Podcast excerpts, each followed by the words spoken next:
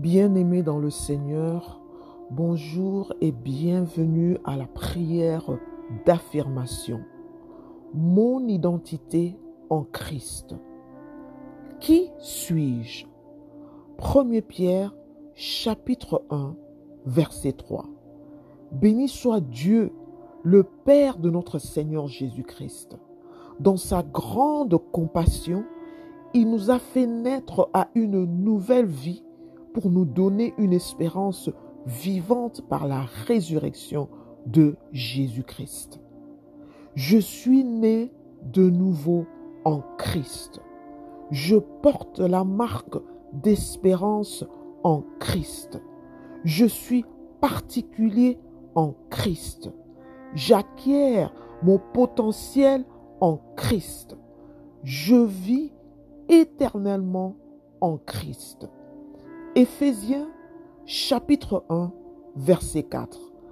Avant la création du monde, Dieu nous avait déjà choisis pour être siens par le Christ, afin que nous soyons saints et sans défaut à ses yeux.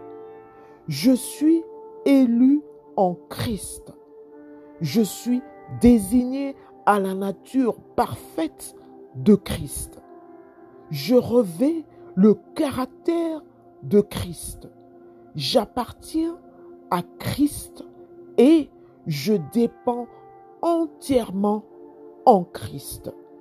Éphésiens chapitre 1 verset 5. Dans son amour, Dieu avait décidé par avance qu'il ferait de nous ses enfants par Jésus-Christ. Dans sa bienveillance, voilà ce qu'il a voulu. Je suis enfant de Dieu. Je suis aimé de Dieu. Je suis accepté en Christ.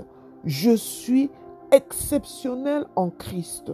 Je suis comblé de grâce de Christ. Éphésiens chapitre 1 verset 7. Car par le sacrifice du Christ, nous sommes délivrés du mal et nos péchés sont pardonnés. Dieu nous a manifesté la richesse de sa grâce. Je suis pardonné en Christ. Je suis libéré par Christ. J'apparais et j'existe en Christ. Deuxième Corinthiens chapitre 5 verset 17. Dès que quelqu'un est uni au Christ, il est un être nouveau. Ce qui est ancien a disparu. Ce qui est nouveau est là.